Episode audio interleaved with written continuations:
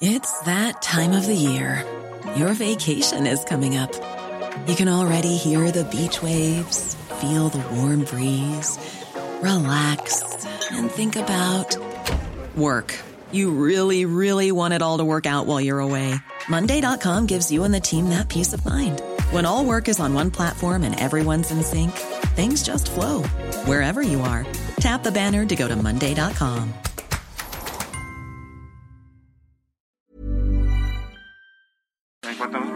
Ahora al aire, a la una, con Salvador García Soto.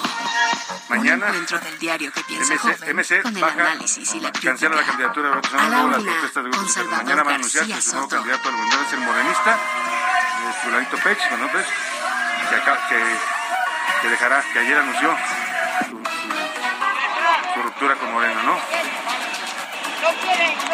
Su ruptura con la candidata de Morena, Fulanita Tala Mara Lezama, ¿no? Ya le dije a Laura que lo busca el senador Chistere, ¿no?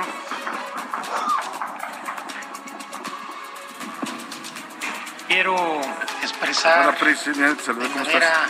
Tengo micro abierto, ¿por qué tengo micro abierto? Me estoy oyendo. mi solidaridad con las y los periodistas de México. No hay ningún comunicador, ninguno, ni ninguna, que por sus ideas, sus orientaciones y opiniones puedan ser traidores a nada. Por nuestro trabajo y los crímenes que se cometen en nuestra contra no se aclaren. Aquí desde Tijuana, donde enterramos a dos de nuestros colegas, Margarito Martínez y Lourdes Maldonado, en menos de una semana no dejaremos de exigir justicia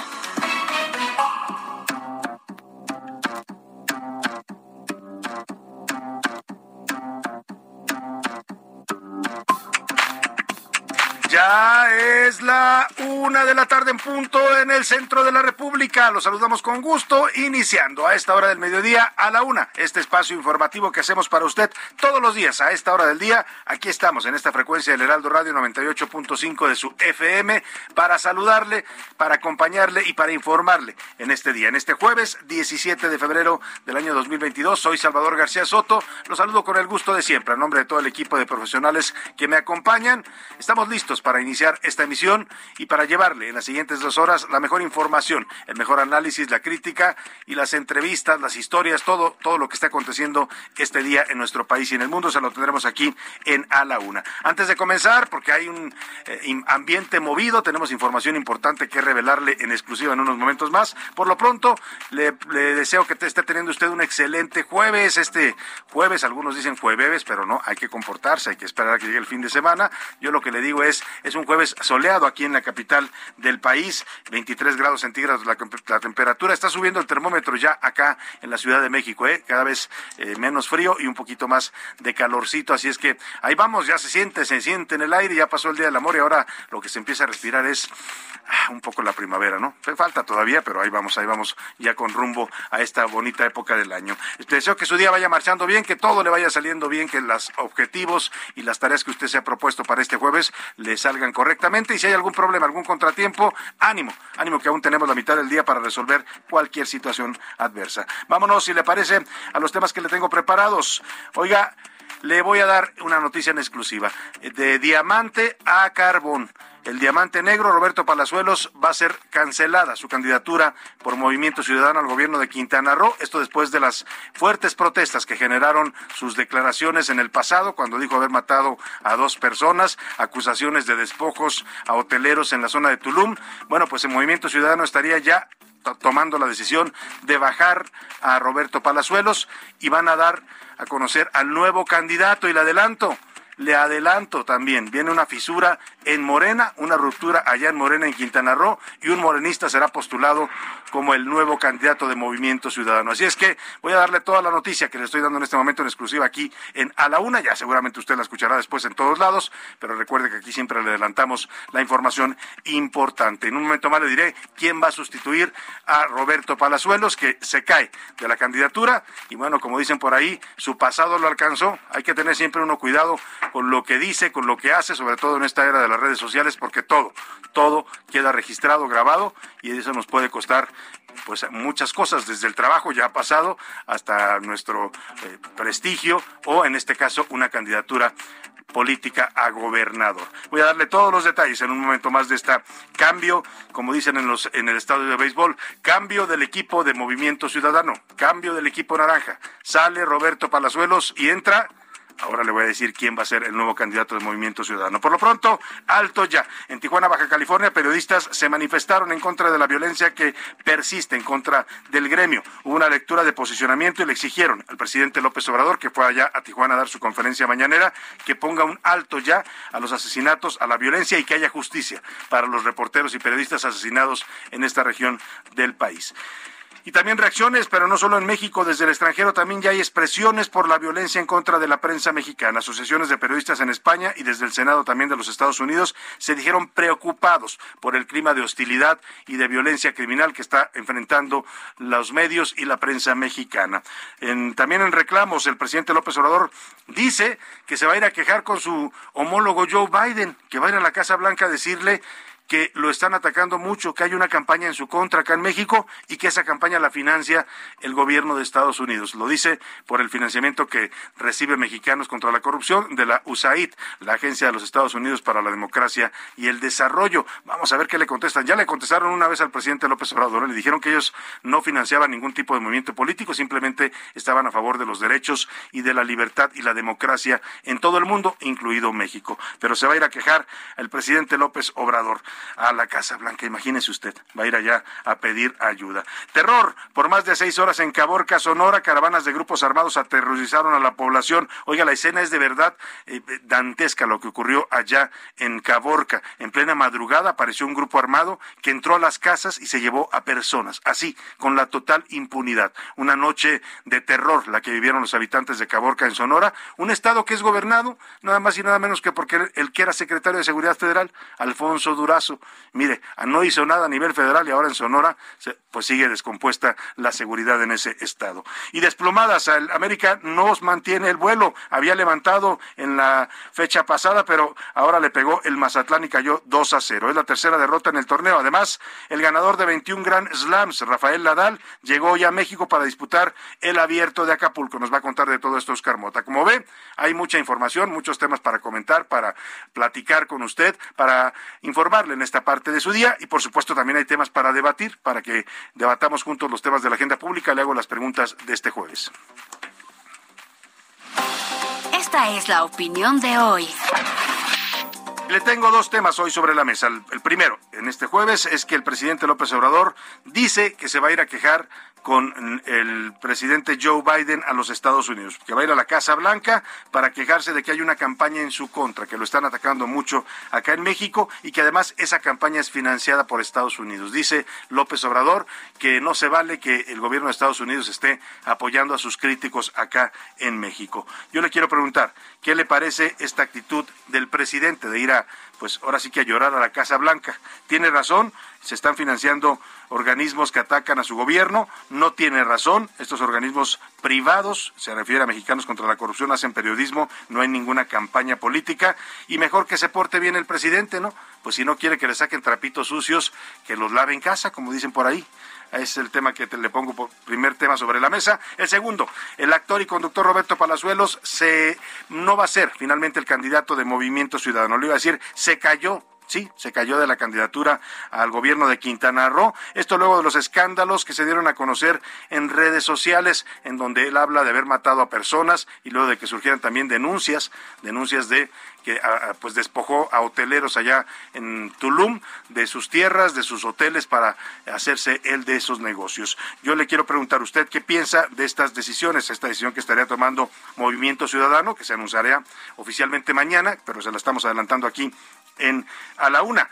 Es una decisión acertada. Alguien que dice haber matado a dos personas no puede ser gobernador. Es una decisión equivocada porque Palazuelos podía ganarle a la morenista Mara Lezama, era un candidato competitivo, sí, es muy popular, o debe ser investigado y no, no debe ser candidato el llamado diamante negro. El número para que nos mande sus mensajes y comentarios 5518 41 51 99. Ya sabe que aquí nos puede contactar usted por texto o por voz. Usted decide cómo. Si lo hace por voz, también su voz sale al aire. Y si lo hace por texto, sus opiniones son leídas también y se escuchan al aire. Vámonos ahora sí al resumen de noticias, porque esto, como el jueves, ya comenzó.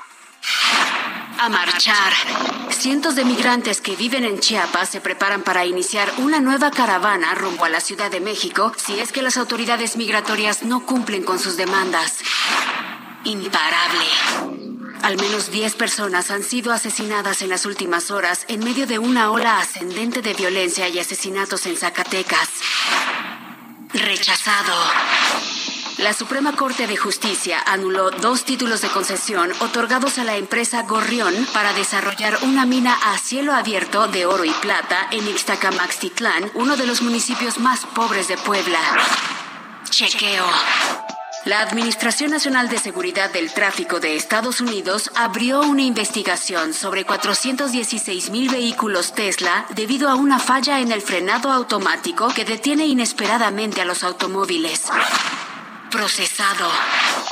Un juez en Honduras dictó prisión provisional por al menos un mes para el expresidente Juan Orlando Hernández al celebrarse su primera audiencia por el pedido de extradición a Estados Unidos por narcotráfico.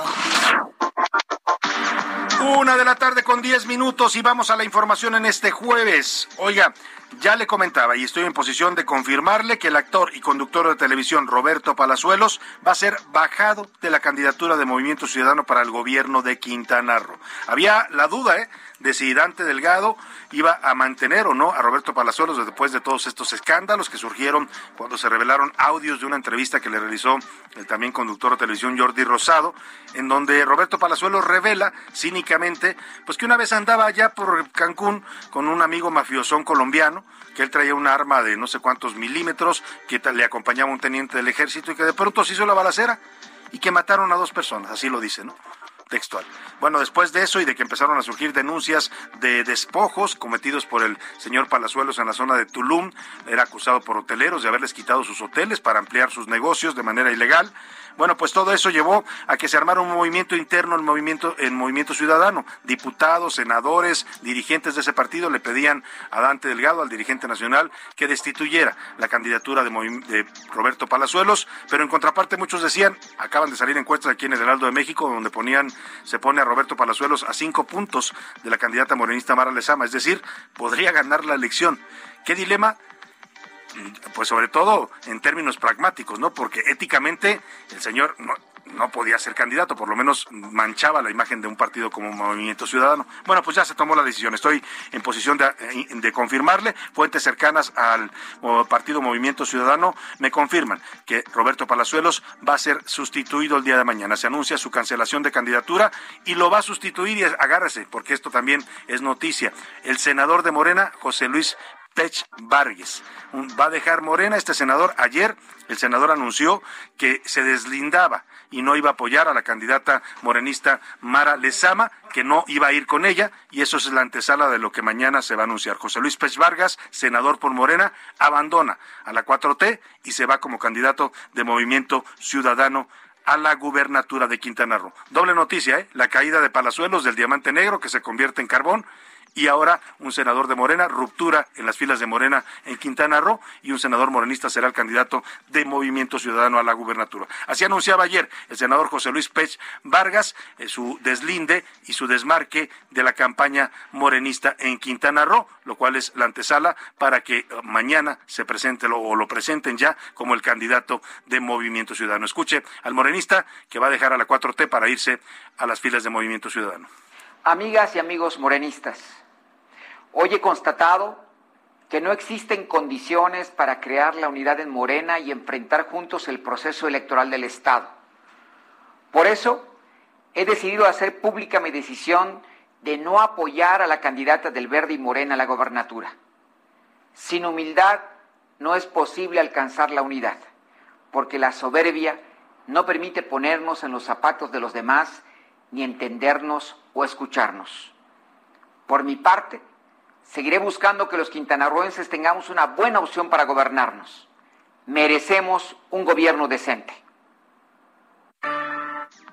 Tenemos un gobierno decente, dijo José Luis Pez Vargas, senador de, de mayoría por Morena y bueno, va a dejar ese partido, ya lo que usted está escuchando no lo dice abiertamente, pero dice que no hay condiciones para la unidad, que no va a apoyar a la candidata Mara Lezama y que entonces eh, pues él buscará un mejor gobierno, un gobierno decente, escuche usted cómo lo dice, ¿eh? un gobierno decente para Quintana Roo y eso que le está diciendo José Luis Pérez Vargas es que mañana será presentado como candidato de Movimiento Ciudadano, el partido de Dante Delgado, a la gubernatura de Quintana Roo. Pues lo escuchó usted primero aquí en la una, ya seguramente lo empezarán a replicar en muchos otros medios y ya se confirmará el día de mañana todo esto que hoy le estoy adelantando. El senador José Luis Pérez Vargas, le digo rápidamente, es secretario de la Comisión de Ciencia y Tecnología y también integrante de la Comisión de Relaciones Exteriores de Europa. También forma parte de la Comisión de Hacienda y Crédito Público, de la de Salud y de la de Turismo. Así es que Morena estaría perdiendo un senador.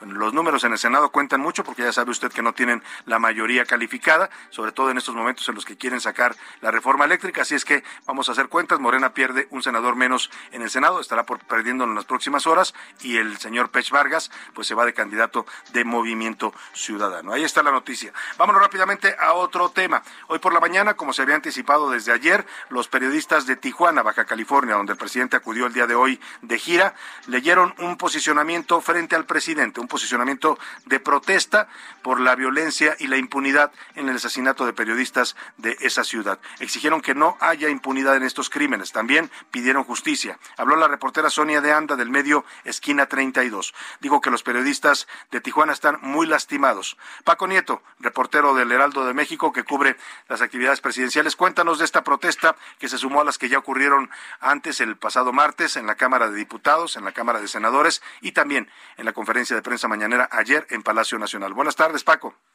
¿Qué tal, Salvador? Muy buenas tardes. Te saludo desde Tijuana, Baja California, donde el presidente López Obrador inicia una gira de trabajo por las aduanas de la frontera norte del país, pero en esta mañanera que se realizó en la base militar número 2 de esta ciudad, los periodistas, reporteros, reporteras de Baja California, especialmente Tijuana, pues fijaron un posicionamiento ante el presidente López Obrador. Esto sucedió en la mañanera donde pues eh, la compañera Sonia de Anda del medio de comunicación esquina 32 le tocó fijar el posicionamiento. Y asesinados por nuestro trabajo y los crímenes que se cometen en nuestra contra no se aclaren. Aquí desde Tijuana, donde enterramos a dos de nuestros colegas, Margarito Martínez y Lourdes Maldonado, en menos de una semana no dejaremos de exigir justicia porque no se mata la verdad matando periodistas.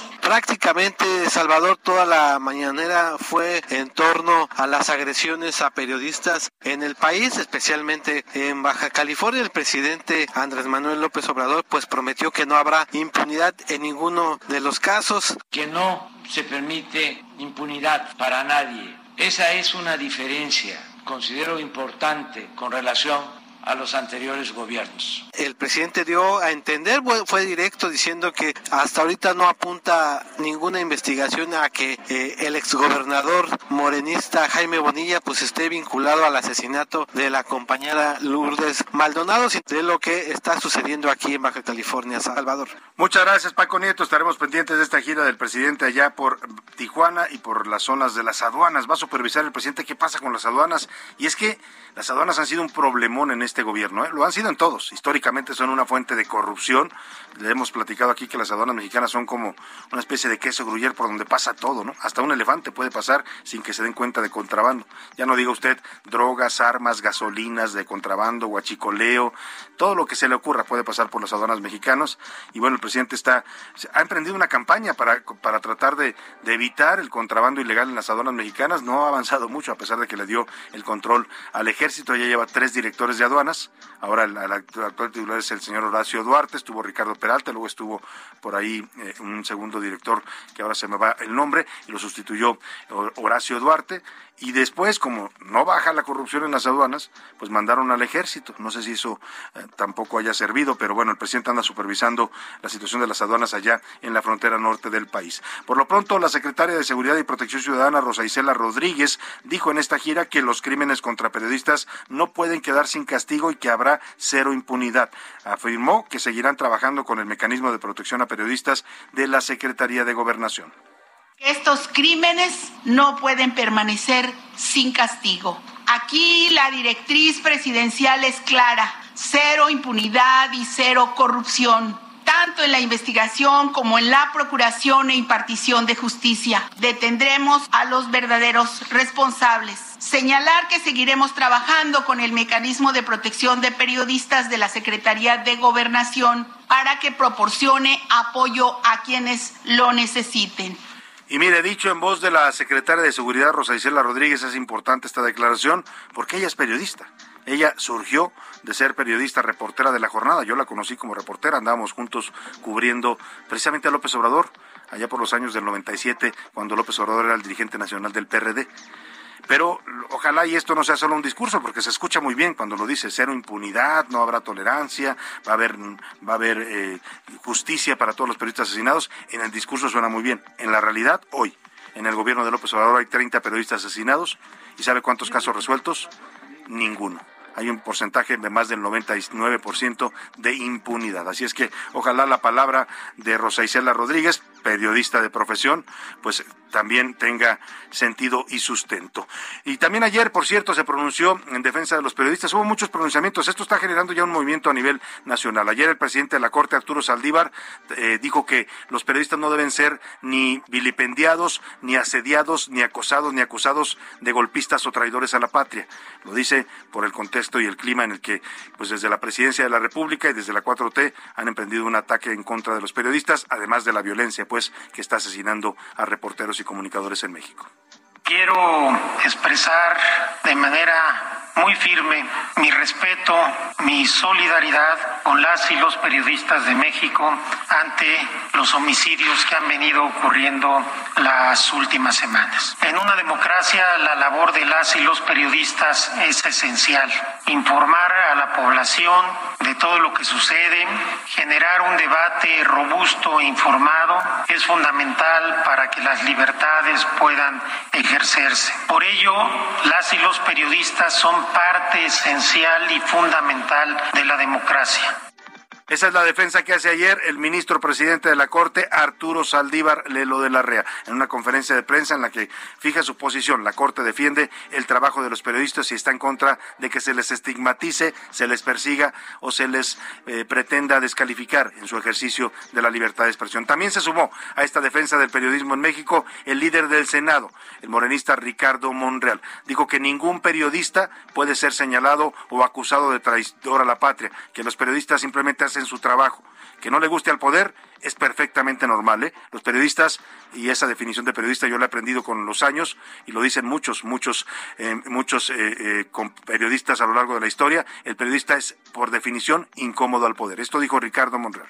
También quiero expresar contundentemente respeto a todos los medios de comunicación, a todas las comunicadoras y comunicadores les reiteramos en Morena nuestro respeto. No hay ningún comunicador, ninguno ni ninguna, que por sus ideas, sus orientaciones y opiniones puedan ser traidores a nada. Ahí está lo que dice Ricardo Monreal. Esta, este movimiento ya rebasó las fronteras de México. En España, organizaciones de periodistas salieron en defensa del periodismo mexicano y dijeron en una carta enviada al gobierno de México que los homicidios de periodistas no deben quedar en la impunidad. Patricia Alvarado, corresponsal en Madrid, te saludo con gusto. Muy buenas noches allá en Madrid, buenas tardes acá en México. Salvador recibe un cordial saludo desde Madrid. Las principales organizaciones españolas de periodistas que representan a más de 17 mil asociados instaron hoy al presidente de México, Andrés Manuel López Obrador, para que aborde seriamente el grave problema de los asesinatos de periodistas en México y la impunidad en la que queda esta violencia. En una carta dirigida al mandatario mexicano, entregada en la Embajada de México en Madrid, se pide al Ejecutivo que adopte medidas urgentes para mejorar la protección de los periodistas y exige que cese la campaña de descrédito promovida desde el poder contra los informadores. En la misiva se destaca que México se ha convertido en uno de los países más peligrosos del mundo para ejercer el periodismo y recuerdan a López Obrador que el libre periodismo es uno de los pilares básicos de la democracia y sin periodismo no hay democracia. Las asociaciones de periodistas españoles aseguran que el asesinato de informadores no solo persigue silenciar a la prensa, trata de socavar los cimientos de la democracia y aseguran que una democracia incapaz de garantizar el libre ejercicio del periodismo, en la carta se da la cifra de 161 periodistas asesinados en los últimos dos decenios y cinco en lo que va de año, y se exige a la justicia mexicana que se resuelvan los casos pendientes. Gracias a Patricia Alvarado ya en Madrid, pues el presidente ya desató un movimiento internacional en defensa del periodismo mexicano y sus ataques siguen. Me voy a la pausa con música, es la Semana del Amor y Timbiricha nos canta Ámame, hasta que con los dientes hay ese amor pasional. No escuches más, solo ámame, no pienses más y ámame.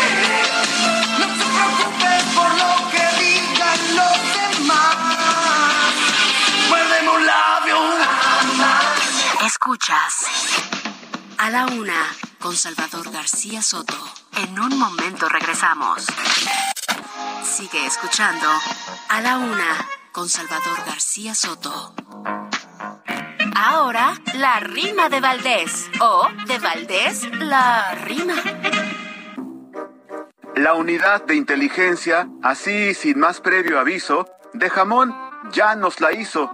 Acabó con su paciencia y sin tantita clemencia va a poder cancelar cuentas. Ah, caray, qué poco atentas se toman las decisiones. Ahí les va el bulto, eh, cabezones, en épocas tan cruentas. Entonces, primero congelo y ya después ahí virivo. Dice así ese dicho antiguo, y pues ahora se dan vuelo. Ahora sí, mucho recelo le van a poner al caso. Seguro, más de un balazo financiero le darán a la mamá de Tarzán según se trate el sablazo.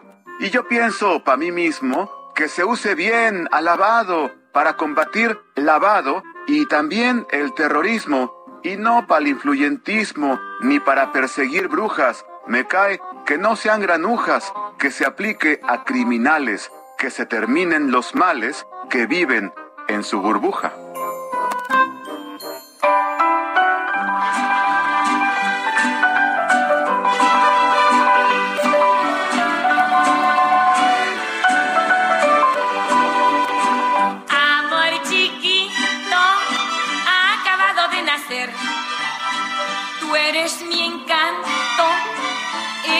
Mi querer. Ven a mis brazos, te amaré con ilusión, porque te quiero y te doy mi corazón. Yo solo vivo por ti, sufro por ti, muero por ti. Espero me hagas feliz como yo a ti, porque te quiero y te doy mi corazón, amor chiquito. Una de la tarde con 32 minutos. Esta voz que está usted escuchando es de Dora María, la chaparrita de oro tabasqueña que cantaba este tema allá por los años 50. Amor chiquito, esta costumbre que tenemos de cuando amamos a alguien decirle, ay, mi chiquitita, mi preciosita, mi bebecito, ¿no? Bueno, pues así canta Dora María al amor chiquito. Estamos en la Semana del Amor, aquí en A la Una. Yo solo vivo por ti, mm, sufro por ti, mm, muero por ti. Espero me hagas feliz como yo a ti, porque te quiero y te doy mi corazón. A la una, con Salvador García Soto.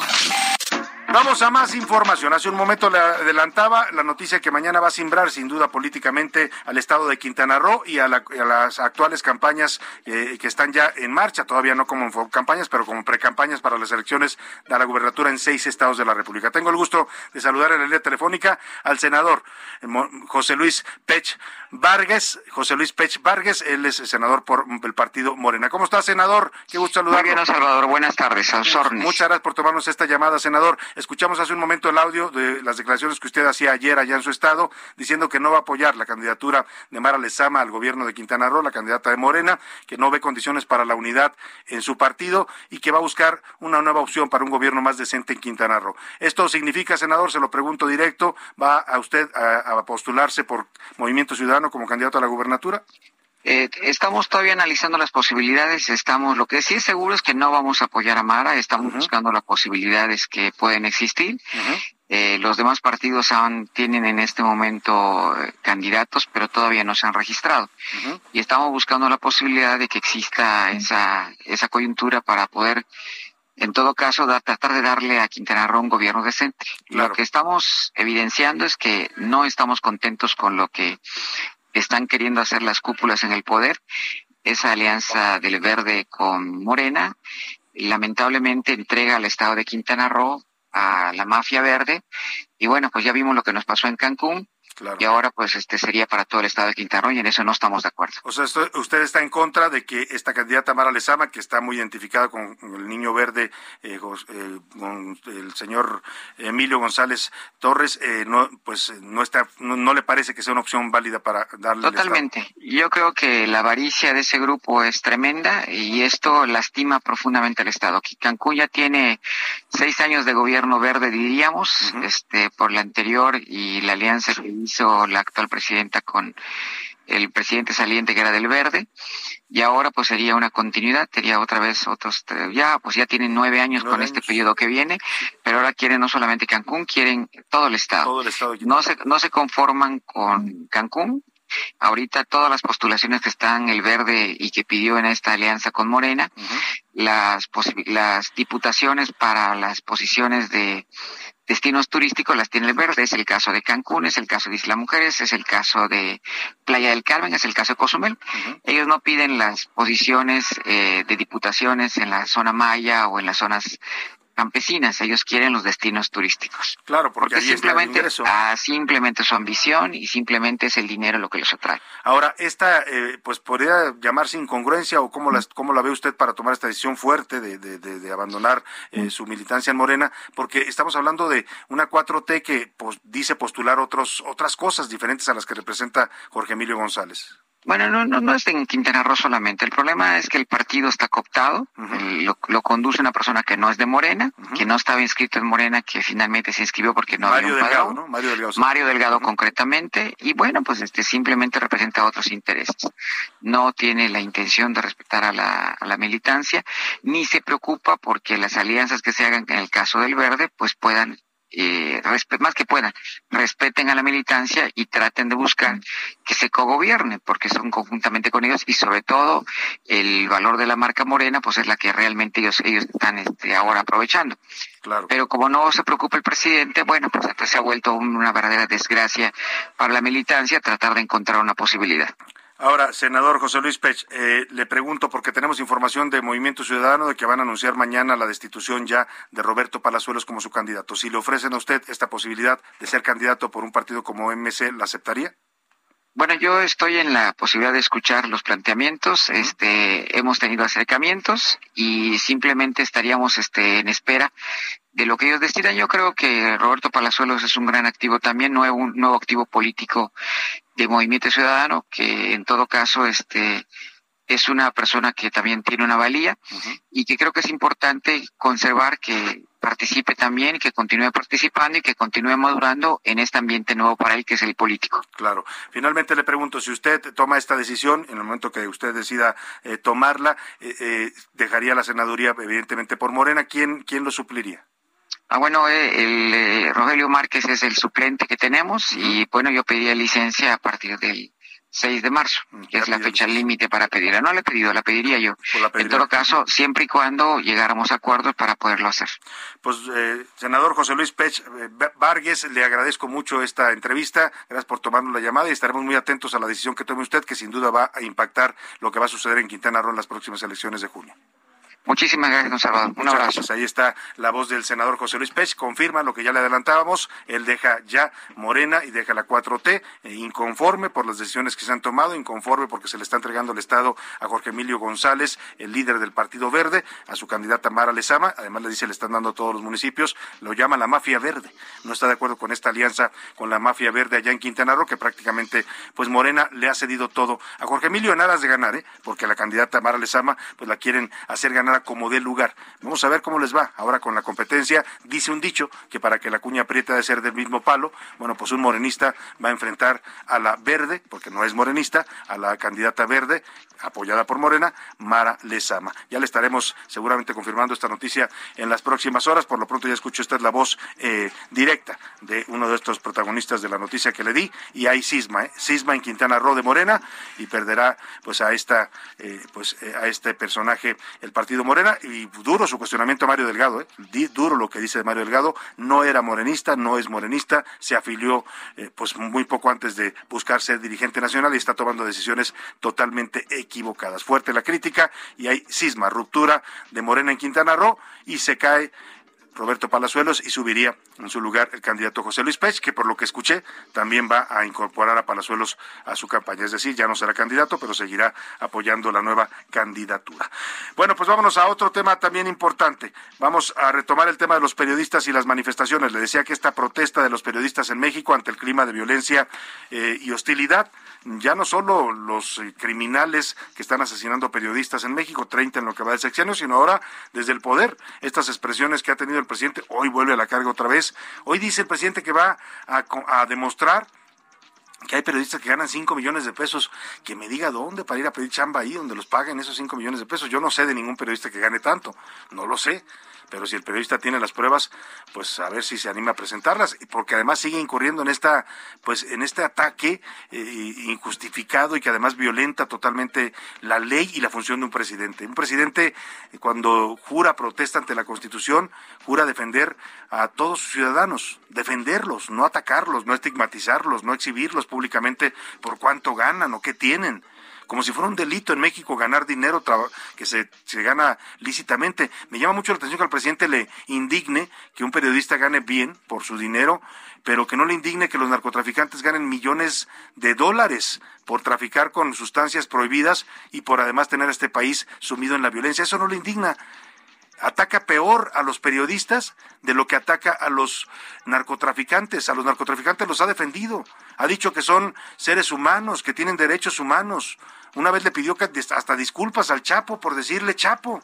Un día dijo el señor Joaquín El Chapo Guzmán, perdón, perdón, perdón, no me gusta decirle Chapo, es el señor Joaquín Guzmán lo era. Le pido una disculpa por llamarlo así.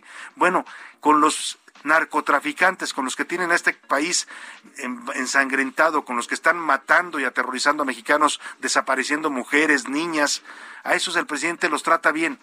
Para esos abrazos, no balazos. A los periodistas, puros balazos, balazos declarativos que representan un clima de violencia. Y este discurso del presidente también ya generó reacciones, le decía, no solo en México, sino en el extranjero. Hoy un senador, un senador del Congreso de los Estados Unidos, el señor Ted Cruz, un senador de origen hispano, pues se pronunció en contra de esta violencia hacia el periodismo mexicano. Esto fue lo que dijo. Se lo voy a plantear al presidente Biden, porque toda la campaña en contra nuestra está siendo financiada. Perdóneme, eso que está diciendo eh, no es el senador Ted Cruz. Yo le, anuncié al senador Ted Cruz y me pusieron al presidente López Obrador. Bueno, bueno. Eh, a ver, ahora le voy a poner el, audio de Ted Cruz. Este, pero por lo pronto el presidente López Obrador dijo que se va a ir a quejar a la Casa Blanca. Ya como ya no puede, ya no siente lo duro sino lo tupido, el presidente va a ir a pedir pues ayuda a la Casa Blanca, va a pedir que dejen de financiar a movimientos y a organizaciones civiles en México que dice él lo están atacando y tienen una campaña en su contra. Se refiere en concreto a Mexicanos contra la Corrupción, que recibe financiamiento, sí, de la USAID, la Agencia de los Estados Unidos para la Democracia y el Desarrollo, que promueve este tipo de organizaciones en favor de la libertad de expresión, de la, en contra de la corrupción en todo el mundo, ¿eh? no solo en México. Sí, los financia y les da apoyo para eso, para que exhiban la corrupción en los gobiernos de todo el mundo. Esto fue lo que dijo el presidente de lo que irá a pedir y a plantear en la Casa Blanca al presidente Joe Biden. Se lo voy a plantear al presidente Biden, porque toda la campaña en contra nuestra está siendo financiada por traficantes de influencia de México que en el pasado vendían medicinas y hacían jugosos negocios, empresarios que no pagaban impuestos y también por el gobierno de Estados Unidos. Eso es una actitud injerencista. Ningún gobierno extranjero debe intervenir en los asuntos de nuestro país. Se debe de respetar nuestra soberanía. No somos colonia, no somos protectorado, somos un país libre, independiente, soberano. Y bueno, pues ahí está lo que dice el presidente López Obrador, que se va a ir a quejar a la Casa Blanca. Vamos a ver qué le responden. ¿eh? Ya le contestaron una vez, porque esta queja no es nueva. Mandó una carta al gobierno de Estados Unidos, al presidente Joe Biden, preguntando lo mismo, que por qué financiaban a organizaciones como Mexicanos contra la Corrupción. Le respondieron oficialmente, le dijeron, nosotros financiamos a quien queramos y financiamos a organizaciones no solo en su país, en todo el mundo, a, a, a, organizaciones civiles que promueven la libertad de prensa, que promueven la democracia y que promueven el combate a la corrupción. Pues quiere que le vuelvan a decir lo mismo, pues vamos a ver si el presidente va de nuevo a pedir esto a la Casa Blanca. Por lo pronto, este sí es el senador Ted Cruz, senador eh, por el Partido eh, Demócrata, el senador de origen hispano, que critica y cuestiona la violencia contra los periodistas en México. Shift in my remaining time to Mexico. Cuando estuve compartiendo mi tiempo Mr. en Nichols, México, as you know, and we've discussed, I'm deeply concerned estuve about bastante deepening civil unrest in eh, Mexico preocupado por la and the en breakdown there of civil society. El, el colapso de breakdown las of the rule of law across our mexicanas y del southern border de Derecho poses acute national security challenges and son dangers to the amenazas para la seguridad nacional de Estados Unidos. from illegal immigration. El tema de los The narcóticos y la inmigración. faced by politicians and journalists in Mexico is El, el clima que enfrenta la política y el periodismo en México es 2020, preocupante. more journalists were killed in Mexico En than in any 2020, other country in the world. asesinaron a, a más periodistas que en México que en cualquier otro país. journalists killed. Since the start of the electoral process in September 2020, Desde que comenzó 80 politicians el proceso electoral en assassinated by 2020, criminal organizations, cerca de ocho periodistas fueron 60 asesinados. E incluso tuvieron que suspender President campañas López. Obrador seems intent on making all of these trends worse. On Friday, El presidente ha hecho bastantes declaraciones desde el pasado viernes para intimidar a los periodistas de, de muy de grande perfil.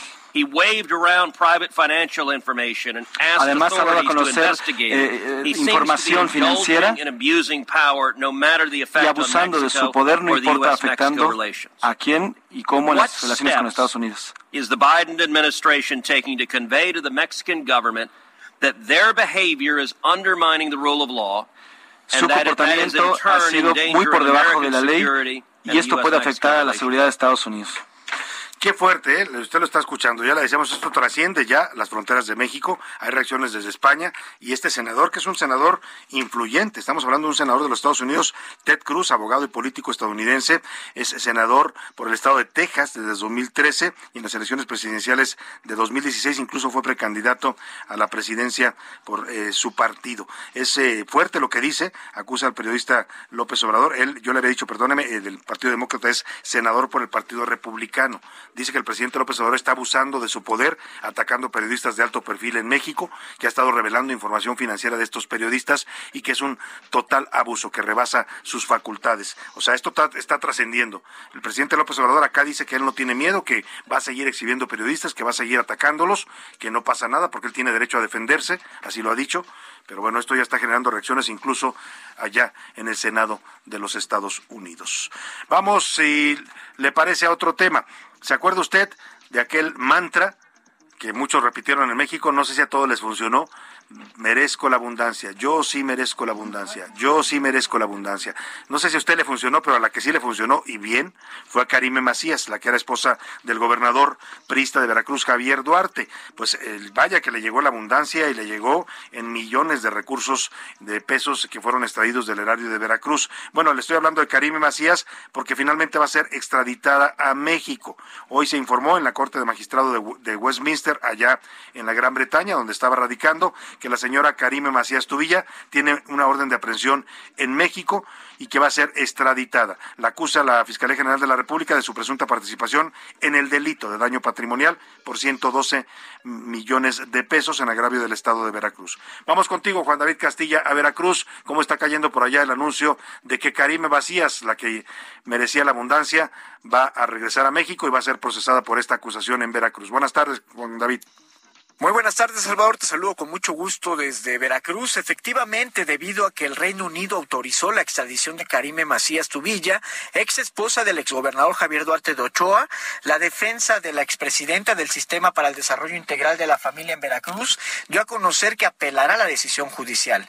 Karime enfrenta cargos por presunto desvío de más de 100 millones de pesos a empresas fantasmas cuando fue presidenta del DIF estatal. En un comunicado, la mujer señaló que un juez británico decidió conceder su extradición extradición del Reino Unido a México a partir de declaraciones falsas que algunos servidores públicos de la Fiscalía Veracruzana que vienen desde tiempos de Miguel Ángel Yunes Linares presentaron en las Cortes inglesas. En ese sentido aseguró que ya en México se siguen procedimientos legales que revelarán la verdad de lo que ha ocurrido en el estado de Veracruz, además de que se podrá demostrar en amparo que ya se extinguió la acción penal en su contra. También destacó que tuvo un cargo honorario en el DIF de Veracruz por ser la entonces esposa de quien fuera gobernador y ahora es su exmarido. Sin embargo, se trata de un cargo donde, según, no manejó fondos, tampoco decidió cuestiones administrativas, ni celebró contratos. Insistió en que vive en Londres y su situación económica es crítica, sin lujos, según ella, como se quiso hacer creer. También decirte, Salvador, que por su parte el gobernador de Veracruz, Cuitlavo García Jiménez, celebró que la Fiscalía General de la República no haya abandonado este caso y haya logrado este paso en busca de justicia contra quienes saquearon al estado de Veracruz. Bueno, pues ahí está este tema. Pues eh, vamos a ver si la logran traer. Dice su defensa que va a impugnar esta decisión del gobierno británico de entregar ya en extradición a la señora Karim Macías. Por lo pronto, por lo pronto, vamos a hacer contacto hasta Tijuana. Vamos a hacer contacto hasta Tijuana con, con la periodista Sonia de Anda. Ella es eh, periodista de eh, Esquina 32, un medio allá en Tijuana, y hoy fue la encargada de leer esta carta que los periodistas de Tijuana eh, le presentaron al presidente López Obrador para, eh, pues para exponer su protesta, su molestia y su indignación por la muerte de sus compañeros periodistas allá en Tijuana y en otras partes del país y por la exigencia de que haya justicia. Sonia de Anda, te saludo con mucho gusto allá en Tijuana. Muy buenas tardes. Buenas tardes, Salvador, a tus órdenes. Pues platícanos cómo se generó esta decisión de los periodistas de Tijuana de hacer esta protesta importante y simbólica hoy ante el presidente de la República. Mira, eh, nosotros estamos integrados en un colectivo, somos más de 100 periodistas aquí en Baja California y eh, tomamos un acuerdo ayer de integrar este documento, eh, sobre todo para enfocarnos en el tema que por lo menos a nosotros nos interesa, que es reclamar justicia por nuestros compañeros caídos. Esto fue un acuerdo que se tomó ayer, eh, se integró el documento, se cuidó mucho las formas y bueno, pues este pues fue lo que se expuso hoy en la mañana. El sentido de esta protesta, eh, evidentemente ustedes han sufrido esta violencia, más de dos, dos compañeros suyos asesinados en, en lo que va del año. Eh, el presidente ha dicho que va a haber eh, investigación, que no habrá impunidad, pero yo decía hace un rato, lo dice incluso la, la secretaria Rosa Isela Rodríguez, hoy ofrece que habrá cero impunidad contra estos asesinatos en Tijuana y en otras regiones de México. Lamentablemente el discurso no corresponde con los hechos, Sonia. Efectivamente, eh, no nos no nos quedamos eh, saciados, por así decirlo, ya que realmente lo que nos lo que nos presentaron hoy no nos no nos revela nada nuevo, por así decirlo, solamente es la promesa de que habrá más órdenes de aprehensión y que eh, no pueden eh, permitirnos incluso acceder a la audiencia donde están siendo juzgados los tres imputados por el homicidio de Lourdes Maldonado, bajo la premisa de que se está cuidando el debido proceso y eh, que los testigos no sean atacados e incluso el autor intelectual, ¿no? No nos eh, queda claro, como le dije al presidente, sobre el móvil que, que ocasionó este asunto de Lourdes Maldonado y como periodistas pues no podemos aseverar que eh, Jaime Bonilla esté eh, sea el exgobernador pues sea un responsable de lo que sucedió. Necesitamos elementos para que eh, pudiésemos entonces eh, tener esa certeza. El presidente prácticamente lo deslinda, pero bueno, pues es una eh, eh, decisión que debemos de partir del hecho de que tiene alguna información a este respecto. ¿no? Pues sí, y aún así sería delicado que el presidente se anticipara a deslindar porque pues se tienen que seguir todas las hipótesis y, si es una investigación en curso, como les dicen a ustedes, para no darles acceso al expediente o a la audiencia, pues mal que el presidente esté anticipando que el, el señor Bonilla es inocente, lo esté exonerando. Te quiero preguntar, Sonia Danda, finalmente, ¿qué ha pasado con el mecanismo de protección a periodistas? A raíz de la muerte de Lourdes Maldonado se discutió mucho de que había habido eh, cambios y le habían recortado presupuesto a este mecanismo que claramente no funcionó en el caso de Margarito y de Lourdes Maldonado. Está claro que no funcionó. Tu servidor es consejera del mecanismo eh, a nivel estatal y eh, es claro que eh, Margarito ni siquiera fue incluido a pesar de que yo pedí que lo incluyeran, que estaba pidiendo el compañero la atención. En el caso de Lourdes evidentemente falló. Hay una revisión aquí a nivel estado sobre eh, crear la ley estatal en esta materia y bueno, definir una serie de lineamientos y depurar el mecanismo. Esa es una parte importante porque aquí hemos tenido casos de eh, blogueros que son eh, voceros de narcos protegidos por el Estado, amenazando periodistas y todavía extorsionando a personas con el mecanismo eh, protegiéndolos. Esto es inaudito y inaceptable eh, en cualquier ámbito de gobierno. Pues Sonia, la verdad es que lo que hicieron ustedes hoy es muy valiente y es muy importante porque además ya no están solos. Acá en la Ciudad de México también hemos salido a las calles a protestar. Hay ya incluso reacciones de periodistas de España, hay reacciones en el Senado de los Estados Unidos. Esto está creciendo y esto tiene que generar ya una sacudida al poder, al poder que no está haciendo su trabajo de investigar y evitar la muerte de periodistas en México. Te mando un abrazo, Sonia de Anda, y bueno, seguiremos atentos al periodismo allá en Tijuana. Gracias. Muchas gracias. Ella es periodista de Esquina 32. Nos vamos a la pausa y lo voy a dejar con música. Kings of Leon se llama este grupo Sex on Fire, una canción apropiada para cuando te traen literalmente cacheteando la banqueta y entre, encuentra usted una de esas parejas que, ah, qué revolcadas. Es extremadamente sexy esta canción.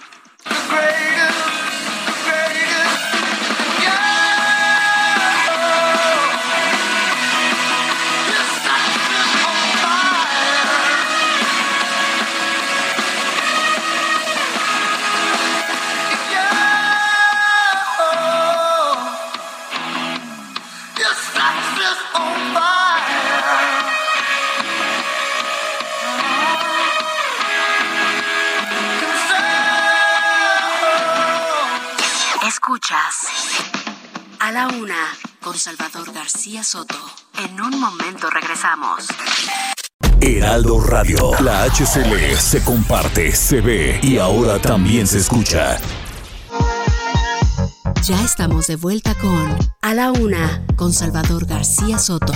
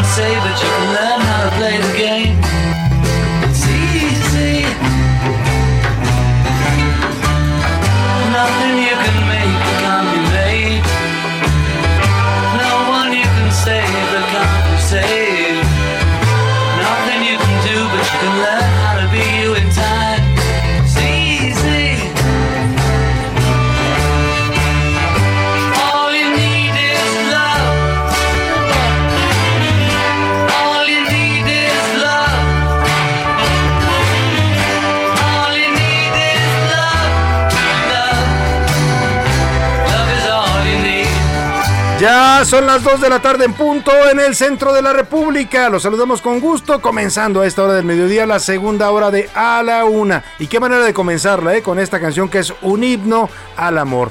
todo lo que necesitamos es amor y hemos estado hablando de todos los tipos de amor en, este, en esta semana que estamos festejando eh, la Semana del Amor.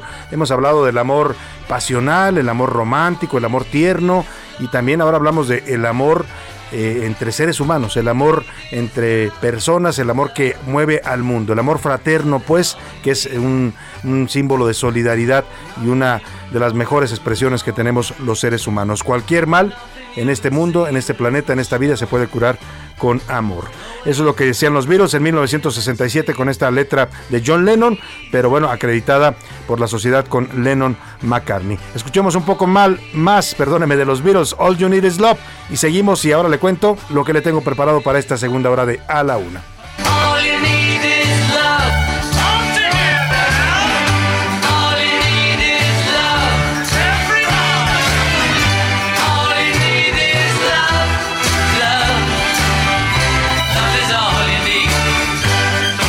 Pues todo lo que necesitamos es amor, decían los Beatles. Le voy a contar en esta segunda hora de Andy. Andy es el hijo mediano del presidente López Obrador. Se ha estado mucho hablando del hijo mayor, José Ramón Beltrán, por la Casa Gris, por el presunto conflicto de interés en el que se vio involucrado al haber vivido en una mansión propiedad de un alto ejecutivo de Baker Hughes, una contratista de su gobierno. Y luego ahora también ya el otro conflicto de interés, ¿no? Porque dice, no, yo trabajo, soy asesor legal y, trabajo para una firma de abogados llamada Key Partners. Bueno, pues esa firma parece que no existía, su página la acaban de crear y además es propiedad de los hijos de un empresario hotelero en México, Daniel Chávez. Hoy se publica un reportaje en el diario Reforma donde dice que al señor Daniel Chávez le ampliaron todas sus concesiones hoteleras en este gobierno. Se le vencían varias de ellas en 2020 y se las ampliaron por 15, por 7, por 20 años. Concesiones de playas, de márgenes de ríos, recursos naturales de México que le están entregando a este grupo hotelero. Pues dígame usted si no hay otro conflicto de interés ahí y el señor le da chamba al hijo del presidente. Pero ahora le voy a hablar del hijo mediano. Se llama Andrés Manuel López Beltrán, lo conocen como Andy y este, a diferencia de sus hermanos, sí está metido en la política y muy metido, ¿eh? es militante del partido Morena, es el que manda, dicen en Morena de la Ciudad de México, el que define candidaturas, el que da, y quita puestos, es el señor pues eh, que manda en Morena en la Ciudad de México y también pues ha colocado a varios de sus amigos en el gobierno. Hace unos días el presidente a partir de todo este escándalo ha estado repitiendo que sus hijos no tienen influencia en su gobierno. Bueno, Andy tiene por lo menos, hoy documentamos en la columna Serpientes Escaleras y le voy a presentar esta información, por lo menos cuatro amigos cercanos, compañeros de la universidad, eh, amigos de, de la infancia, sus cuates pues, a los que ha colocado en puestos estratégicos del gobierno federal. Si eso no es influencia, que me digan entonces qué es. Ya le voy a explicar este tema. Y a poco más de 30 días de la inauguración del Aeropuerto Internacional Felipe Ángeles, el AIFA, todavía no está claro cómo va a funcionar, sobre todo la operación del espacio aéreo, ¿eh? cómo le van a hacer para que funcione al mismo tiempo Santa Lucía y el Aeropuerto Internacional de la Ciudad de México. Y hay datos, vamos a presentarle una información de la periodista Lourdes Mendoza, que ha estado siguiendo este tema en sus columnas del financiero, en donde ha habido incluso riesgos de coalición entre aviones, choques entre aviones en el aire, de colisión, perdóneme, en el aire, y esto porque eh, pues está, hay un descuido y un desorden en el espacio aéreo, además de controladores aéreos recién contratados que no tienen mucha experiencia. Vamos a hablar también de este tema. Y también platicaremos con el periodista Jorge García Orozco sobre la investigación que realizó de Grupo Vidanta, esto que le platicaba, ¿no? Al conflicto de interés de la Casa Gris se suma otro conflicto que además lo destapó el propio presidente en su mañanera, cuando dijo que sí, los hijos de Daniel Chávez, empresario hotelero de Grupo Vidanta, de origen chihuahuense, le había dado trabajo a su hijo en Estados Unidos. Bueno, dijo el presidente, no tenemos ningún negocio con, con él, con Daniel Chávez de Vidanta. Pues no, no tiene negocio, pero le dieron concesiones y se las ampliaron. Las concesiones no eran de este gobierno, ya venían desde el gobierno de Fox, de Calderón, de Peña Nieto, pero se le vencían varias de ellas en 2020. Concesiones para playas en la Riviera de Nayarit, en Nuevo Vallarta, en Puerto Vallarta, en Cancún. Oiga, tiene el señor eh, las playas y los ríos y todo, y ahí hace sus negocios. Eso no es negocio, señor presidente. Vamos a hablar de esta investigación que documenta otro conflicto de interés más para el gobierno de López Obrador, que dijo pues que aquí ya no había corrupción y que no había tráfico de influencias y parece que la realidad lo está desmintiendo. Vámonos por lo pronto a las preguntas de este día. Ya están conmigo aquí Priscila Reyes y José Luis Sánchez. Le damos la bienvenida al dúo dinámico de la información. ¿Cómo están? Sí, señor. Muy bien, Salvador. Jay, queridos escuchas un fuerte abrazo. Ya arañando el fin de semana. Ya, ahora sí. Ahora sí aplica. Lo dijiste el lunes, digo, no, pues, Es espérate que- estamos sí. empezando la semana, pero hoy ya aplica, ¿no? Ya se siente, ya se respira el fin de semana en el aire. Sí, ya. a José Luis. Sánchez. Salvador Soto Pris, ¿cómo están? Oigan, qué jueves tan movido. Jueves. Cuando, cuando te, cuando te, pues, te enteraste de esto de Palazuelos, estábamos ahí arriba, bajamos corriendo así, pues ya con esto, pum, pum, pum. Con esto y nos vemos al aire con esta exclusiva que le dimos de Hasta Armando. la caída de Palazuelos, aunque lo que nos decía el, el senador José Luis Pérez, que prácticamente confirma que mañana se estaría anunciando esto allá en Quintana Roo, él será el nuevo candidato de Movimiento Ciudadano a la gubernatura, pero también dice que va a sumar a su campaña a Palazuelos, ¿eh? Y es que mire, Palazuelos, eh, muy cuestionado, ¿eh? el diamante negro, que dice que andaba armado y matando gente, pero en las encuestas está pegadito a Mara Lezama, ¿eh? La encuesta del Heraldo Media Group que, que le dimos a conocer el pasado lunes, lo pone a cinco puntos de distancia. O sea, quítele el margen de error, que son tres puntos, a dos puntos de distancia. Eso es un empate técnico. O sea, por eso tampoco van a soltar del todo al diamante negro. Así es, movidito, José Luis. movidito el jueves. Pues nada, hay que disfrutar el jueves, ya nos sacamos al fin de semana y pues ya nos queda una semana de febrero y Ya, vámonos a marzo. Y se fue febrero.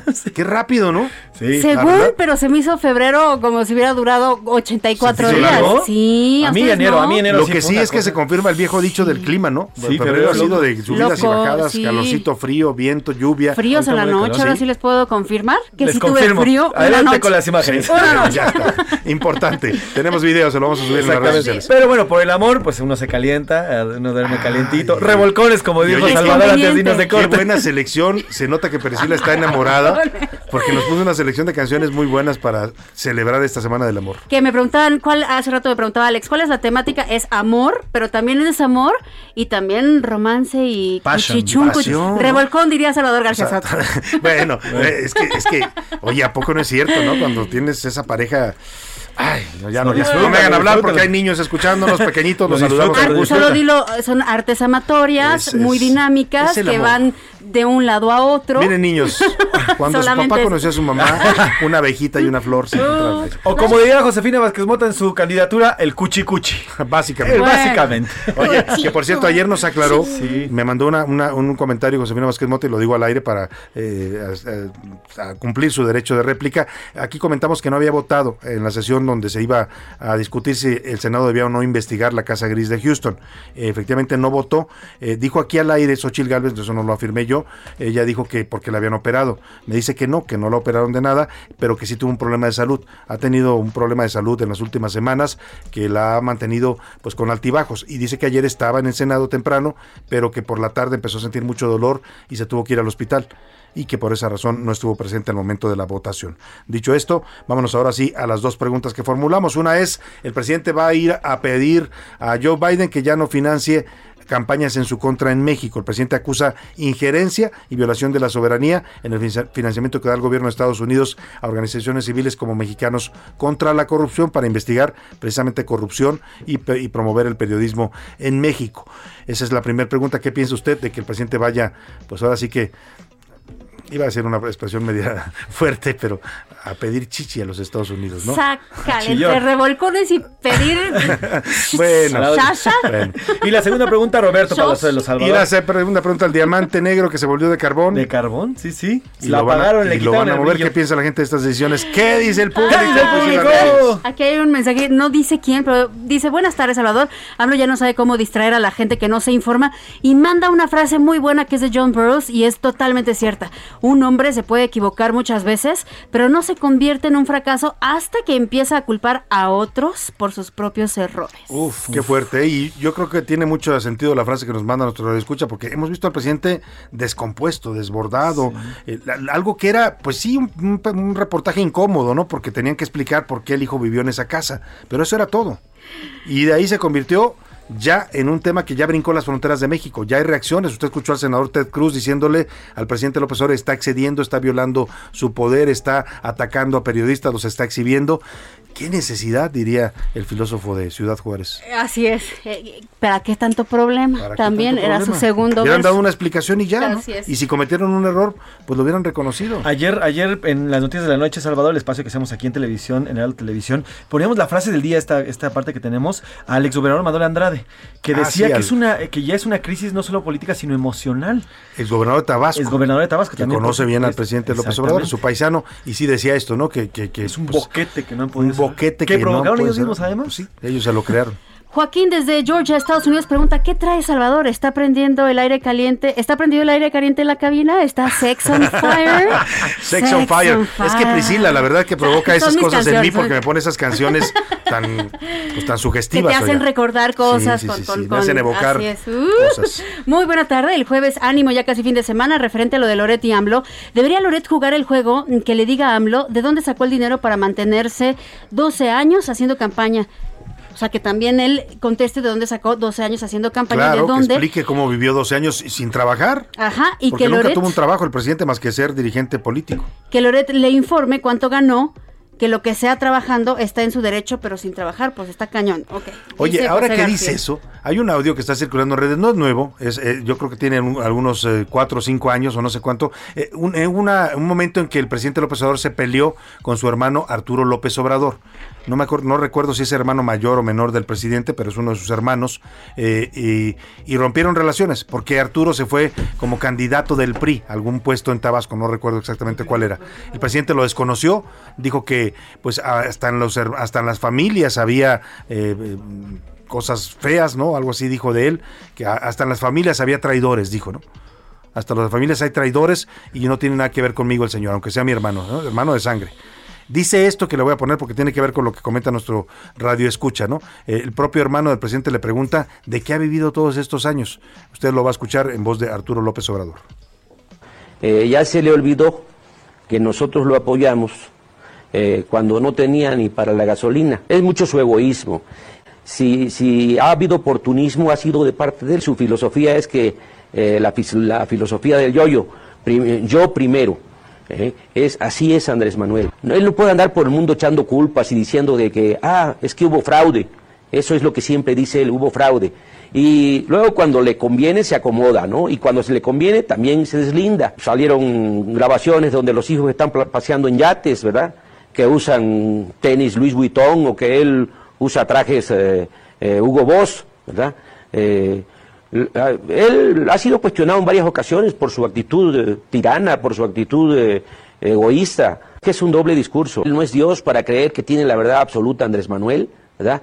Se molesta porque su hermano Arturo, que va a cumplir 60 años y que es ingeniero civil y que sí trabaja, porque había que preguntarle a él de qué vive, ¿verdad? Yo vivo de mi salario, yo trabajo todos los días, soy ingeniero civil titulado, y, y había que preguntarle a él, bueno, de qué vive hace, desde que se dedica a la política. Bueno, pues ahí está, lo dijo, no se lo digo yo, lo dice el hermano menor del presidente López Obrador, Arturo López Obrador. Este audio es de ahí, de qué, qué año era José Luis cuando rompieron relaciones, porque Arturo López Obrador aceptó una postulación por el PRI en Tabasco. Justamente hace seis años, hace seis años justamente antes cuando- de, cuando- antes de, de- de- pues cuando ya estaba Morena. Cuando, creo. pides, cuando pierde justamente la segunda elección el presidente López Obrador, que se pelea con Pues ahí está lo que dice el hermano del presidente. Ahora sí, Priscila, ¿qué dice el público? Eduardo Herrera por acá dice respecto a Diamante Negro, en mi opinión, le hubiera dado batalla a la candidata de Morena con posibilidades de ganar a pesar de sus declaraciones. Sí, sin duda, ¿eh? sin duda es muy competitivo porque pues, es popular. En México nos gustan ese tipo de personajes, no sé por qué. A mí me parecen muchos de ellos detestables, ¿eh? pero la gente vota por ellos. Y luego andamos arrepintiéndonos, ¿no? Pues Heriberto dice, probablemente Palazuelos, aunque no me cae bien su carácter, sí iba a tener los pantalones para dirigir el Estado, es lo que están Ahí poniendo está. por acá. Eh, cuando toman protesta que va a cumplir y hacer cumplir la Constitución, sino que el pueblo se lo demande, creo que ya es tiempo de demandarlo por no hacer su trabajo. Están hablando del presidente. Salvador, un saludo a usted y a su equipo. ¿Hasta dónde va a parar el presidente? Aparte de que no es congruente con su clase de moralidad, todavía va de chillón con Biden. Están por acá poniendo. Tapachula Chiapas, nos escucha la familia Simón Ortega. Un saludo, familia Simón Ortega.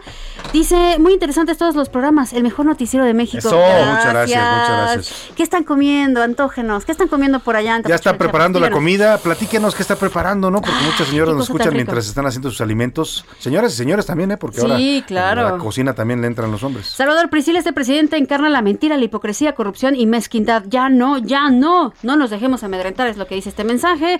Saludos, los escucho desde Tampico, Tamaulipas. Muchos saludos para Tampico. Roberto Ponce, a sus órdenes.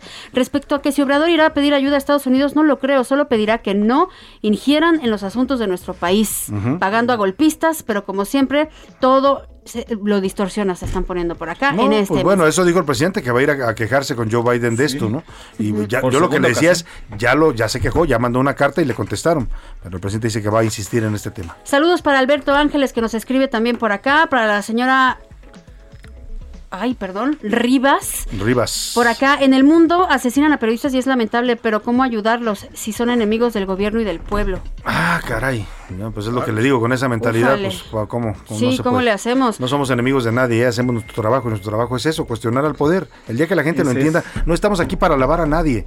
Yo le dije un día, el periodista que no es incómodo al poder es un publicacionista y hay muchos, ¿eh? ahí andan deambulando también algunos que alaban a la 4T. Usted está en la libertad de elegir a quién escucha y a quién no escucha, y a quién le hace caso y a quién no le hace caso. Al final la decisión la tiene usted. Vamos al Twitter, ¿qué dice la comunidad tuitera, José Luis? Oigan, rápido un dato. Si usted se pregunta por qué en esta cabina estamos tan cachubis, bueno, pues según la London School of Economics of Political and Science, el jueves es el día más sexual para los seres humanos, sobre todo Ay. para los hombres. ¿Todos los jueves? Todos los jueves, todos los jueves. Ahora entiendo. Es cuando el hombre produce hasta cinco veces más testosterona que cualquier Y otro yo te día. puedo decir tal vez por qué. Yo creo que están esperando el fin de semana, imaginan- imaginándose todo lo que va a suceder Echan el a fin de volar la semana. imaginación. Y entonces empiezan a producir ahí toda su testosterona y amiguitos. ¿eh? En realidad lo que dice esta, lo que dice esta universidad es que después del fin de semana y después del estrés de lunes y martes, ya relaja. miércoles y jueves hay una mejor relajación. E incluso, incluso en las clínicas de fertilidad recuerde, eh, recomiendan debe ser tener en jueves sexo los procedimientos. los jueves, los Ah, jueves, porque el viernes pues, ya te dedicas Pues ese a- fue el dato cultural El sexual. dato cultural sexual de. Ahora sí, dinos, ¿qué Ahora, dice la comunidad Twitter? Sobre las encuestas. En el tema de eh, Joe Biden y López Obrador, que va a hacerle una queja, bueno, pues hay un rotundo 80% dice que eh, mejor eh, que mejor el presidente que el mejor el presidente eh, se porte bien y que no Perdóname, me para que escuché no ahí haya- al aire, perdón, José Luis. Me metí, estaba dando una instrucción. Mil disculpas. No, este, sobre, sobre este tema del presidente López Obrador que se va a quejar con Joe Biden, el 80% dice mejor que se porte bien el presidente y así ya no tienen la necesidad de hacer reportajes Pues ese sí, tipo de porque lo que, organizaciones. lo que le está incomodando es que publiquen reportajes sobre presuntos actos eh, pues de, de tráfico de influencias, de conflicto de interés, pues mejor que cuiden, pues ahora sí que cuide a sus hijos, presidente, ¿no? Para que no le anden sacando esas cosas. Y sobre el tema de MC y de Roberto Palazuelos, el eh, 50% dice que es una decisión acertada, pues ya que confesó delitos, y el 43%, ya sumando dos, cerca del 90%, dice que debe ser investigado. Solamente el 6.7% opina que es una mala decisión por parte del M- de MC el bajar al diamante negro, al otro diamante negro que ya es más caro. Pues ahí está, se te quedaron algunos saludos, Priscila. Muchísimos de mm, Antonio Ayón desde Zapopan, Jalisco. Muchas gracias por Saludos. el mensaje. Eh, Salvador, buenas tardes. Estos políticos del primer grupo del gobierno federal únicamente repiten lo que dice. Ya sabe quién. Lo pone con iniciales. Sí, muchos de ellos sí. Ah, cero corrupción es un sueño guajiro. Son los primeros. Pues bueno, pues sí. Buenas tardes, saludos Rodolfo Rojas, gracias por tu mensaje Rodolfo. Le mandamos un saludo a Héctor M que nos está escuchando, muchas gracias. Y a todos los demás que han seguido escribiendo, muchísimas gracias. Eh, Rosy. Rosy Castro, una vez AMLO, nos pondrá en vergüenza. El señor cree que puede ir a cualquier país. Palazuelos. Y ese es el mensaje. Ese, a ver, estamos teniendo aquí algunas complicaciones, pero bueno, vamos a, a- a- a- a otros temas importantes. Tenemos. Ahora le voy a decir, ahora le voy a decir que vamos, vamos a cotorreo informativo. Vamos a cotorrear. Sí, vamos ¿no? al cotorreo informativo. Ya llegó la hora. ¿La hora de qué? La hora del cotorreo informativo. Al cotorreo de este jueves, ya están aquí José Luis Sánchez y Priscila, ¿qué nos traen? José Yo- Luis. Vamos a empezar escuchando esto. Carcacha, paso pasito, no dejes de tambalear. Y es baila así. Así, sonido a la una. Era- y nos pusimos eh, pues con la carcacha de Selena, de la mismísima Selena, porque en este febrero hubo muchas expresiones, el 14 de febrero, expresiones de amor. Y una clásica y básica es llenar de post-it los coches de la amada o de la amada. Ah, esa ya es, se volvió un clásica, clásico. Es un Fue original allá por los que noventas, ¿no? Yo creo que por los 90. Por los 90, ¿no? Era Te original. amo, con te amos y demás. Yo, yo en esos tiempos no tenía coche, pero sí me llegaron a llenar mis cuadernos de la, de la secundaria con post-it. Bueno, lo que le pasó a este joven, a este joven. Menos mal que no te rayaron tus cuadernos. Ah, no, no, Eso sí, feo. jamás, jamás. Bueno, lo que, lo que cuenta la, esta joven que se este joven que se llama Arturo Rodríguez, es que su novia, en efecto, pues le aplicó este hermoso detalle de amor. Sin embargo, su automóvil es un automóvil blanco. La novia llegó por la mañana, le colocó los post-its y el auto se quedó afuera porque él estaba trabajando. Al salir, cerca de las seis y media, siete, había caído una leve llovizna. Una leve Y se llovizna. tiñó todo el carro. Y el coche Porque se además los tiñó. manchan. manchan. Si le ha pasado a usted, si los agarra Ah, sí, mojados, no sabía, no sí, sabía. sueltan mucha Entonces, pintura. cuando sale este joven, dice, ah, qué lindo, qué bonito, que no sé qué", y empieza a quitarlos y se da cuenta de que su coche Estaba Quedó todo manchado. pintado. está todo Pero pintado entre rosa, no, o sea, los espacitos rosa, amarillo y naranja. Ay, qué bonito. Rosa, ama- no, Ay, se horrible. no me parece No, Priscila, se molestó, No, Priscila. se molestó. Le dañó Parece la bonito. pintura. Le manchó la pintura, se molestó. No, no, le echó a perder Pues, literalmente igual la lo, visto como una, una intervención artística de su novia, ¿no? Sí. Bueno, el chiste es que llevó a pulir su auto y ni así ha salido la No pintura te de creo. estos post-its. Ay, no les Lo creo. llevó a, pulir porque no ha salido y todavía se alcanza a ver algunas franjas de estos Oye, ¿y colores. cortó la novia o no la cortó? No la cortó, sin embargo, bueno, pues le- lo que dice le y no, no hay un video como tal, pero pone, solo quería que solo me querían dar una sorpresa y me arruinaron el coche. Feliz 14. Uf, uy, yo si fuera la novia ya lo hubiera cortado. No, bueno, bueno. diciendo eso. Qué diciendo eso en las graciosito. Bueno, Oigan. José Luis. Priscila, ¿qué nos traes? Vámonos al mundo espectacular de la vida Goldín. Eso. Escuchemos.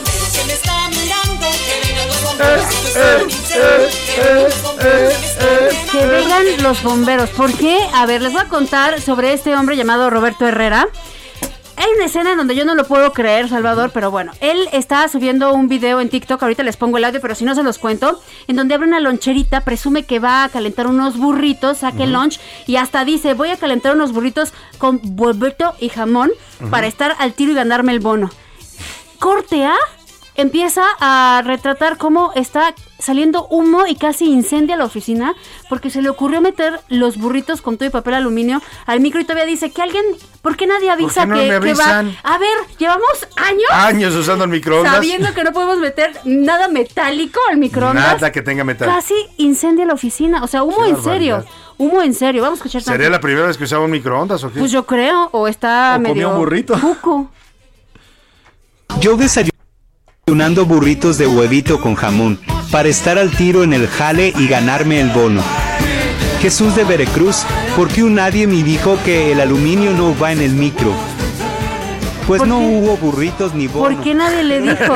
No hubo Y burritos. además lo odiaron todos en la oficina por descomponer el lo corrieron, microondas. ¿eh? En el video se ve como literalmente la oficina se llena de humo. Todo el techo Todo está el lleno techo de está humo. lleno de Es que humo. ¿Cómo y- se le ocurre meter el papel aluminio al micro? Digo, a algunos nos ha pas- a mí me ha pasado por accidente que dices, ups, pero este lo No, no, metió. no, este está forrado de aluminio. Sí. o sea, no es un pedazo, está forrado y mete el, el aluminio barbaridad. dentro. Ay, bueno, pues ahí bueno. está. Muchas gracias, Priscila. Gracias, José Luis. Gracias, Salvador. Y nos vamos rápidamente a la pausa. Priscila Reyes, vamos a ir con música. ¿Qué nos vas a proponer al día de- en este momento? Ahora nos toca, a ver, Salvador, nada más deja de ver. Ay, ¿alguna vez han estado borrachos de amor?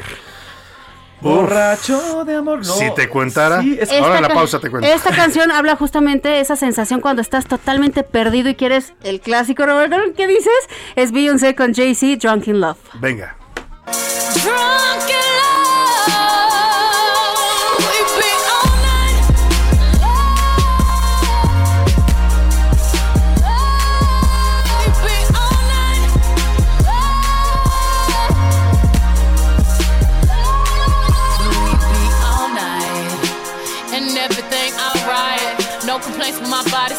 fluorescent under these lights. Boy, I'm drinking, walking in my life, me living. I'm rubbing on it, rub rubbing. If you scared, call that ribbon. Boy, I'm drinking,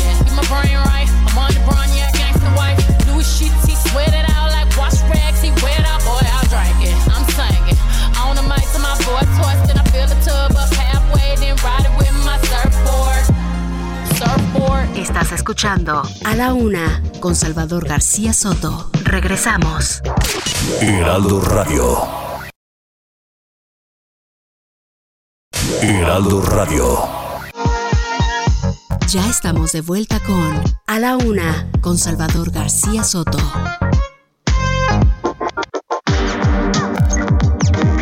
Dos de la tarde con 30 minutos. Regresamos aquí en A la Una y vamos a conversar. El próximo 2 de marzo, el Consejo Coordinador Empresarial, uno de los organismos cúpula del sector empresarial mexicano, va a celebrar elecciones internas para elegir a su nuevo presidente. El empresario Bosco de la Vega está buscando esta candidatura. También lo hace Francisco Cervantes, ex titular de la eh, Concamín, eh, fue Francisco Cervantes de la, Con- de la Concamín. Y bueno, ambos, eh, en el caso de Bosco de la Vega, fue titular del Consejo Nacional Agropecuario, tiene una larga trayectoria en la defensa de los productores agrícolas de este país. Eh, son los dos candidatos y vamos a ver qué decisión se toma en este organismo que es, ya le decía, uno de los más importantes en el empresariado mexicano. Para hablar de su candidatura y de su plataforma y los retos que está viendo en esta elección interna, hago contacto con el empresario Bosco de la Vega, candidato a la presidencia del Consejo Coordinador Empresarial. ¿Cómo está Bosco? Qué gusto saludarlo. Buenas tardes. Eh, mi estimado Salvador, con gusto saludarte y gracias por la oportunidad. Oiga, Bosco, pues está la, la efervescencia en estos momentos en el sector empresarial. Eh, ¿Cómo ve las condiciones para esta elección? ¿Hay piso parejo, como dicen por ahí, o estamos ante una elección que esté ya con dados cargados? Pues mira, una elección que no está fácil, pero como responsabilidad y por los tiempos que llevo trabajando desde 1991 en el sector privado, pues decidí competir.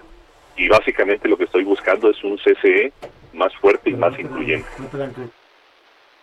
Usted es visto como un candidato eh, que, digamos, no es el favorito de algunos grupos empresariales. Eh, se habla mucho del Consejo Mexicano de Negocios. He visto algunas columnas de compañeros del periodismo financiero que dicen, pues, que va a estar complicada esta eh, elección para usted. ¿Cómo, ¿Cómo lo siente en ese sentido? No está fácil, Salvador, pero decirte que, mira, presenté el día de ayer un proyecto básicamente que traigo cuatro vertientes. Mi trabajo, la inclusión, el diálogo y la rendición. El trabajar es básicamente aprovechar las circunstancias, los tratados de libre comercio que son un soporte para este país, el conflicto entre China y Estados Unidos, el poder integrarnos. El tema de incluir, incluir a las pequeñas, medianas y grandes industrias, sobre todo esas industrias que no tienen voz que hay que atender.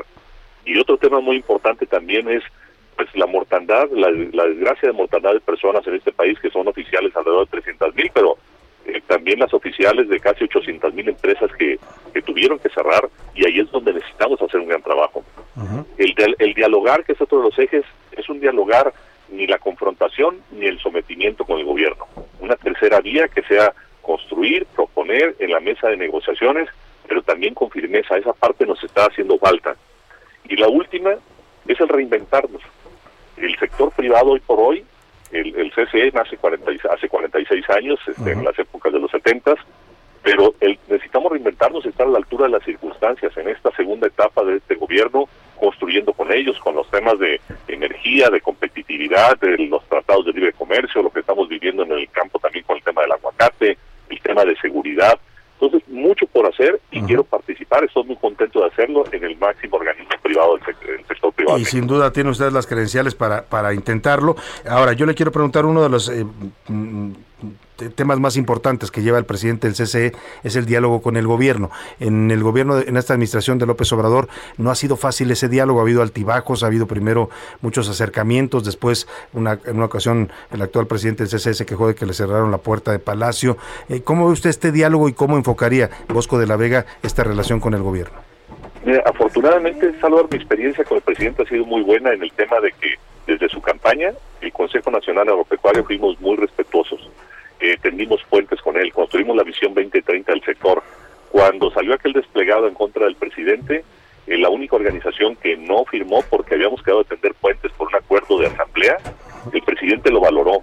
Atendimos con él todos los temas del glifosato, maíces nativos, el tema de los impuestos del agua, la reforma al agua, que es el tema de las organismos genéticamente modificados, o muchos temas que realmente el presidente sabe, nos respeta, estuvo con nosotros antes de la pandemia hablando de que el CNA era una casa que siempre le había abierto las puertas. Entonces, tenemos una relación de respeto, pero sabemos construir en equipo y por esa razón también decidí contender. Ahora, eh, ¿cómo ve la democracia interna? Eh, un poco para que el auditorio que nos escucha entienda cómo se procesa esta elección, cómo se va a tomar la decisión de quién es el próximo dirigente del CCE, si usted, Bosco de la Vega o el señor Francisco Cervantes. Eh, hay 14 miembros de todas las ramas, desde comercio, industria, banca, seguros, son 14 organizaciones. De esas 14, 7 tienen voz y voto nada más.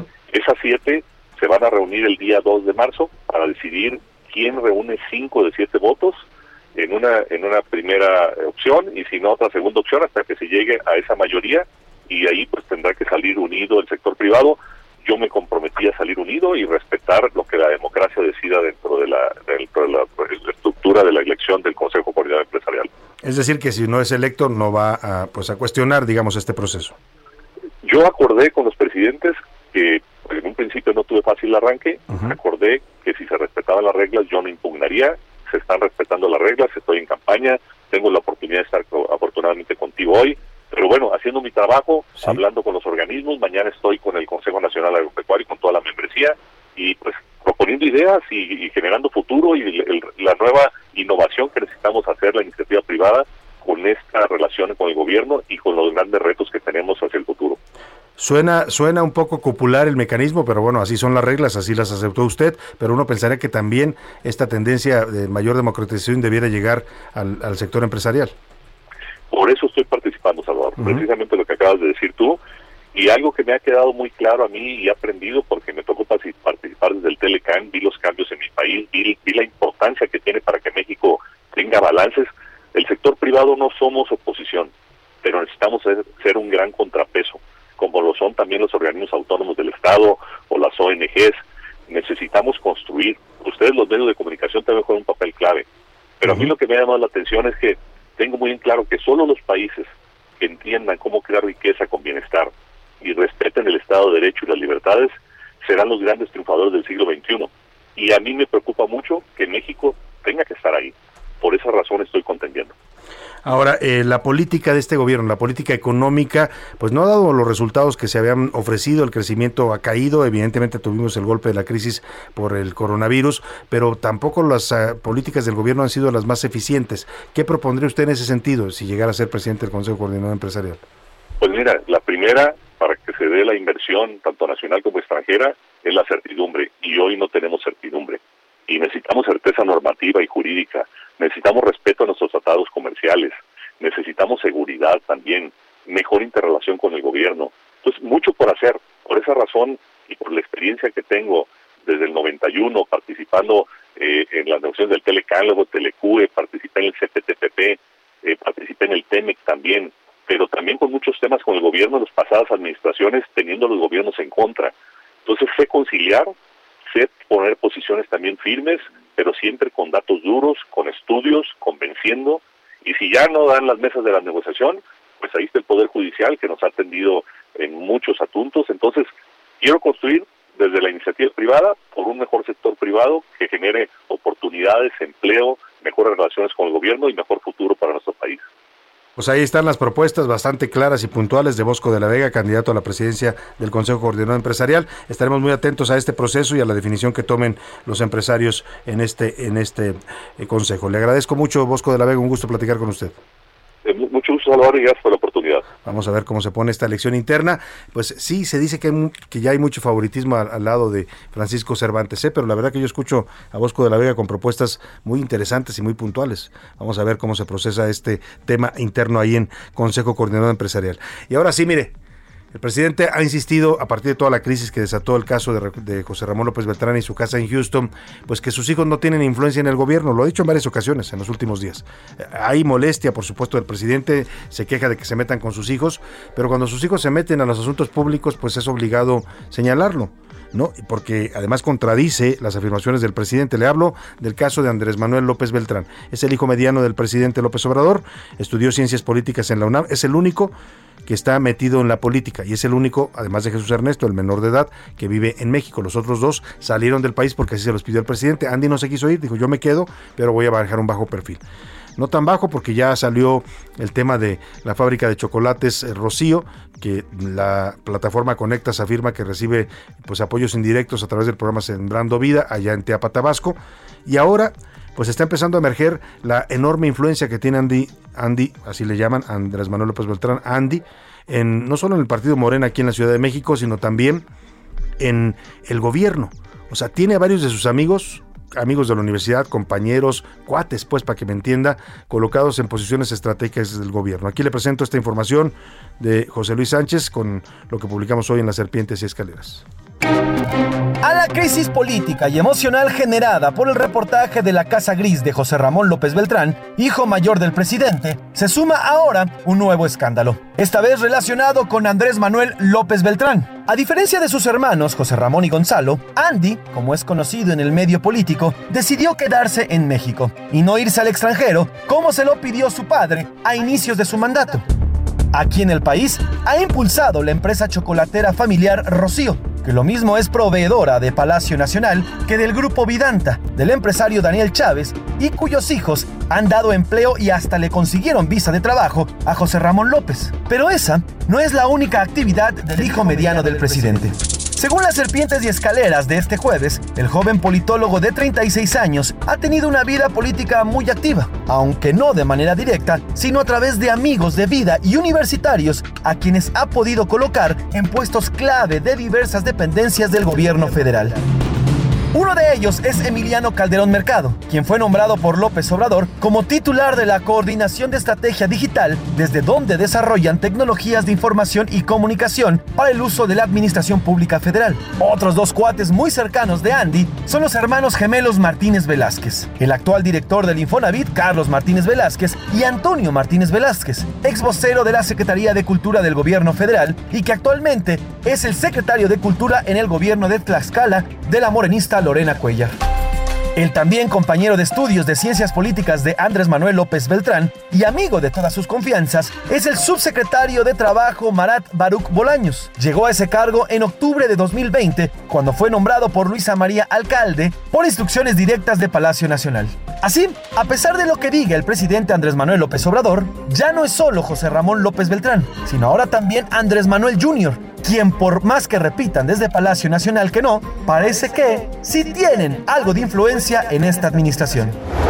Para la una con Salvador García Soto, José Luis Sánchez Macías. Pues ahí están, ahí están los amigos de Andy, así se titulan las serpientes escaleras de hoy. Y esto es apenas, dicen algunos, la punta del iceberg. ¿eh? Por ahí Carlos eh, en una de las respuestas que le dio el presidente, dijo que era momento de hablar de Andy. No sé si tengan más información, pero se habla mucho, mucho al interior de la 4T del papel que juega Andy, no solo en los puestos que ocupan sus amigos, sino también en la influencia que ejercen algunas áreas del gobierno. Ya estaremos comentando este tema. Por lo pronto, mire, le decía que la Casa Gris de Houston destapó que ya de por sí era un- una sospecha de conflicto de interés. Hasta ahí llegaba el asunto, ¿eh? Tenía que investigarse y aclarar si hubo o no este conflicto de interés en la ocupación de una casa que era propiedad de un ejecutivo, de una petrolera, que a su vez ha recibido contratos con Pemex y que le ampliaron los contratos, según informó el director de Pemex, Octavio Romero Represa, en la misma mañanera. Pero eh, en todo este asunto, el presidente en una de sus reacciones destapa otro conflicto de interés. Cuando su hijo José Ramón sale a defenderse, y dice que todo esto son ataques en contra de su papá, que él eh, pues vive lícitamente en Estados Unidos, que tiene un trabajo, que es asesor de un despacho legal llamado K Partners, que él estudió leyes en México, nunca dice si, si validó sus estudios o tiene licencia para ejercer como abogado en Estados Unidos, pero revela esto y entonces empiezan los periodistas a rascarle y resulta que K Partners no tiene las oficinas donde dicen que está, y luego la página se acaba de crear, o sea, un, sábado antes de que saliera José Ramón, se crea la página. Cosas muy sospechosas y el presidente responde acá en la mañanera, pues que sí, que efectivamente su hijo trabaja en un despacho que es propiedad de, de los hijos de Daniel Chávez. Daniel Chávez es el empresario dueño de grupo, eh, de grupo Vidanta, que es uno de los, unos, eh, de los eh, eh, consorcios hoteleros más, más grandes de México. Tiene hoteles en, de lujo en Playa del Carmen, en Cancún, en, Can- en Los Cabos, en Puerto Vallarta, en Nuevo Vallarta, en Acapulco. Antes eran los Mayan Palace, ahora se llaman Grupo Vidanta. Bueno, hay una investigación. El presidente dijo que, que, que, pues sí, trabajaba en la empresa de los hijos de Daniel Chávez, pero que no había ningún problema porque él no tenía negocios con Daniel Chávez, ni el gobierno tenía negocios con Daniel Chávez.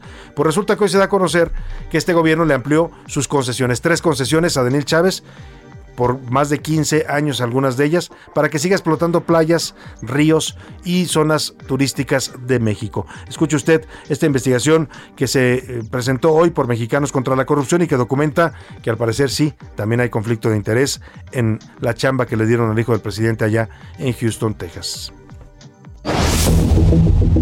El emporio turístico Vidanta de Daniel Chávez Morán, amigo y asesor del presidente López Obrador, recibió del gobierno federal en 2019 y 2020 la ampliación hasta por 15 años de tres concesiones para ocupar playas en Nayarit, Jalisco y Guerrero. Incluso uno especial para construir un teleférico sobre el río Ameca. Esto ocurre justo el mismo año en que el hijo del presidente José Ramón López obtuvo la visa para trabajar en Estados Unidos por gestión e invitación de K-Partners, empresa fundada en Houston por los hijos de Grupo Vidanta. De acuerdo con una investigación de Mexicanos contra la Corrupción, la mayor concesión se ubica en Bahía de Banderas Nayarit. Abarca 84.447 metros cuadrados de playa y terrenos, donde hay palapas, restaurantes, áreas verdes y demás. Un segundo referendo fue otorgado en la playa Boca de Tomates en Puerto Vallarta. Mide 1.816 metros cuadrados de zona marítima y 3.224 metros de terreno verde. La tercera ampliación fue por más de mil metros cuadrados en Playa Diamante Acapulco, una de las zonas turísticas más exclusivas de todo el país. Además de que el complejo Desarrollo Inmobiliario Marina Vallarta obtuvo nueva concesión de 3.888 metros cuadrados en Acapulco. Y sobre el permiso express para la construcción de un teleférico, este servirá como vía de comunicación entre dos complejos hoteleros de Bahía de Banderas y Puerto Vallarta. Así, la 4T amplió concesiones de playas a Grupo Vidanta hasta por 15 años. ¿No que ya se había acabado el amiguismo? Bajo ninguna circunstancia, la corrupción, el influyentismo, el amiguismo, el nepotismo, ninguna de esas lacras de la política del antiguo régimen. Para la una con Salvador García Soto, Iván Márquez. Pues mire, parece a la luz de esta investigación de Mexicanos contra la Corrupción que documenta la ampliación de concesiones y todos los privilegios que le han dado a este grupo hotelero Vidanta, que a su vez le dio un trabajo y una visa de trabajo a José Ramón López Beltrán, el hijo mayor del presidente en Estados Unidos. Parece que no todas las lacras se acabaron, como dijo el presidente en su toma de posición, parece que algunas sobreviven. Lo único es que cambiaron de nombres y de dueños. Y mire, el caso de José Ramón López Beltrán, este tema que comentaba Iván Márquez, que documenta hoy Mexicanos contra la Corrupción del teleférico, este que construyeron en la margen del río Meca, es todo un tema, ¿eh? es todo un tema, aquí se lo había adelantado yo, eh, acabaron con las márgenes del río Ameca una zona que era de vegetación, de fauna, había cocodrilos, lo destruyeron todo para construir un parque que va a dar pie a este teleférico para que el señor mueva sus huéspedes entre su hotel y este teleférico. Qué cosas de verdad. Y precisamente este caso de José Ramón López Beltrán, pues... Eh, eh, se está complicando cada vez más con todos estos temas, porque resulta también que además de esto que documenta hoy el Mexicanos contra la Corrupción, el grupo Vidanta de la familia Chávez se benefició al donarle un predio a la Comisión Federal de Electricidad para construir un parque solar allá en Puerto Peñasco, Sonora, un parque solar que le va a terminar beneficiando a ellos en sus complejos hoteleros. Bueno, esta, este dato importante que ha estado circulando en los medios y en, redes lo dio a conocer el eh, periodista de investigación Jorge García Orozco, el es periodista tapatío, especialista en datos y plataformas digitales. Él reveló por primera vez esta información en su cuenta de Twitter y a partir de ahí muchos medios la siguieron y la documentaron. Tengo el gusto de saludar esta tarde en la línea telefónica a Jorge García, García Orozco, periodista especialista en datos y plataformas digitales. ¿Cómo estás, Jorge? Buenas tardes. Hola, muy buenas tardes. ¿Y tú? Muy, muy, bien acá, con mucho calor aquí en Guadalajara, sorpresivamente. Oye, sí, ya, ya empieza el, el calor allá en Guadalajara, ¿no? ¿Cuánto andan ahorita de temperatura? No tengo idea, pero fíjate, vengo en el carro y está haciendo un calorón, pero salió el sol con todo. Sí, sin duda alguna. Oye, Jorge, publicaste tú este dato importante, 27 grados, me dicen 28 grados, seguramente pues está subiendo la temperatura ya en Guadalajara. Ahora, eh, nos decías tú, también está subiendo la temperatura política con este dato que revelaste. Eh, eh, ¿Cómo llegaste a ese dato de, de cómo el grupo Vidanta cede un terreno, aparentemente lo dona a la CFE para construir una planta solar, que además va a ser la más grande de América Latina, pero se beneficia también de esta donación? Sí, mira, yo me especializo en, en plataformas digitales y en datos. Es como mi área de- desde hace muchos años. Y eh, eh, entonces yo lo, lo que hice fue cuando salió este este eh, documento, pues se le hizo una taxonomía completa, lo que lo que se le llama, es decir, me, me puse a investigar el, eh, quiénes eran los empleadores, luego luego salió lo del grupo Vidanta que ratificó el, el presidente Andrés Manuel López Obrador en su mañanera, este eh, y entonces pues yo cuando estaba buscando pues me metí a ver qué concesiones tenían eh, los de Grupo Vidanta y, y la más grande que me apareció fue porque a- a- aparece en, en Banobras, aparece como, como lo- uno de sus proyectos estrella, es este parque solar que van a desarrollar en, en Puerto Peñasco, allá en Mar de Cortés. Y, y lo que más me llamó la atención fue la ubicación, porque di- dicen, "E- este predio lo dona el señor eh, Daniel Chávez Morán. Eh, y, y- pero curiosamente eh, el único beneficiado de, de ese parque y que en esa zona va a ser él. ¿Por qué? Porque está inmediatamente a, a la vuelta de- del aeropuerto internacional del Mar de Cortés que él opera, Mm. eh, de el club de golf que también él opera y de los hoteles del grupo Vidanta que son eh, el Vidanta y el Mayan Palace. O sea, negocio redondo, ¿no? Yo dono el, el terreno, la CFE construye una planta solar y yo me beneficio de esa planta. Sí, correcto. Y, y, y- después lo, lo que salió fue que el, el certificado, de, eh, el fin de semana que, que José Ramón López Beltrán subió su comunicado a la plataforma de Scribd, Sí. eh, yo, yo descargué ese documento y, y, y- y vi los metadatos y encontré que también aparecía una empresa española llamada Citec Solar o Citec Solar. Esta es una transnacional es- española que se dedica precisamente a las energías limpias y una de sus especialidades es la energía fotovoltaica. Entonces llama mucho la atención que el documento que sube eh, el, el hijo del presidente lo haya redactado con una con una licencia de esta empresa que curiosamente también ha vendido en México eh, y también ellos venden eh, aparte de paneles solares también venden tecnología LED y ellos ah, le vendieron al, al Secut de Tijuana y le, le vendieron el alambrado público Mm. a, a la ciudad de Ciudad Juárez en Chihuahua. Bueno, pues vaya lo que se encuentra, lo que se encuentra en el ciberespacio con los datos y las plataformas digitales y en eso se especializa Jorge García Orozco, periodista de Guadalajara, a quien le mandamos y le agradecemos que nos haya tomado esta llamada. Jorge, estaremos en contacto contigo para nuevas revelaciones que encuentres ahí en las plataformas digitales. Vale, pues ya está. Muchísimas Un gracias abrazo, a ustedes. un gusto saludarte. Ahí está, él reveló este dato que abrió ya todo un tema, ¿eh? otro conflicto de interés ahora por Grupo Vidanta. Vámonos a los deportes con Oscar Mota. ¡Borriquísimo! Señor Oscar Mota, te dijeron aquí borriquísimo. ¿Qué respondes No, a mi querido Salvador García Soto, te mando un gran abrazo. Se lo dijeron a la América, se lo Ah, dijeron ya, a la América. a- al técnico del América. A Santiago Solari, querido Salvador, volvió a perder el AME, como bien platicabas al inicio del programa, venían del fin de semana de por fin un triunfo, viene este partido contra Mazatlán, que fue un partido que quedaba pendiente, pierden 2 a 1, y bueno, ya el América está básicamente en el peor momento de hace cinco años. Rápidamente un dato, puntos conseguidos tras cinco jor- jornadas en el clausura 2008, el América tenía siete puntos, ahorita tras cinco jornadas tiene cuatro puntos, pero en el 2008 quedó en el último lugar, no es halagüeño lo que puede venir. Rápidamente en temas de fútbol, Europa League, el Barcelona empató a 1-1 contra el Nápoles, no jugó el Chucky Lozano y finalmente Rafa Nadal, ganador de 21 Grand Slams, ya está en Acapulco para disputar el abierto de Acapulco que empezará este fin de semana, querido Salvador. Pues vamos a ver cómo le va al abierto de Acapulco, un torneo que ha ido ganando cada vez más eh, prestigio y presencia en los torneos de tenis del mundo. Y además con nuevo estadio, se estrena nuevo estadio, se le va invirtiendo obviamente más y Rafa Nadal que acaba de ganar un Grand Slam, entonces por supuesto va creciendo y seguramente en algún momento también será de los grandes torneos en el mundo. Sin duda, esperemos que así sea. Muchas gracias, Oscar Mota. Hoy un gran día para ganar. Un abrazo. Vámonos al entretenimiento con Priscila Reyes.